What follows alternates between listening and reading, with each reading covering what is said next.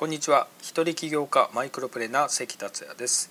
ゼロから億を稼ぐマイクロプレーナー思考をテーマに3分でわかる音声をお届けします。今回のテーマは稼ぐために睡眠時間を削るべきです。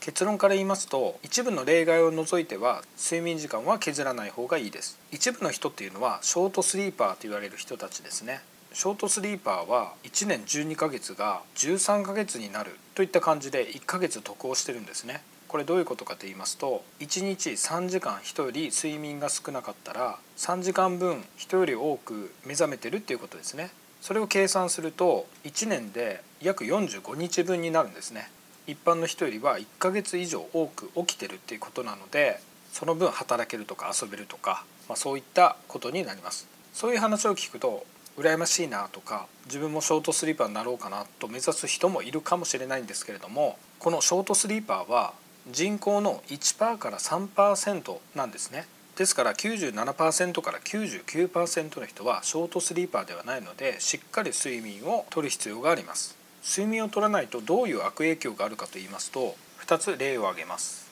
1つ目がワシントン州立大学の研究結果で6時間以下の睡眠を続けると認識能力が2日間徹夜した人と同じということが分かってます。かなり能力が低下しているのにかかわらず本人はそれに気づいてないそうです。2つ目はストックホルムの研究結果で5時間睡眠を数日続けた人は睡眠時間を通常に戻して1週間経ってもまだ脳の働きが100%回復してないということが分かってます。他にも睡眠についてはいろんな研究結果が出てますね。睡眠時間としては6時間半から7時間半が推奨されてます。これ以下でもこれ以上でも健康上良くないということが分かってて死のリスクも高まるということも分かってます。これらのことから睡眠時間は削るべきではなくしっかり6時間半から7時間半の睡眠時間は確保しましょうということです。とはいえ睡眠時間を確保したまま稼ぐためのビジネスをする時間がないという方もいらっしゃると思います。そういう場合は次の2つのポイントを意識して行動されてみてください。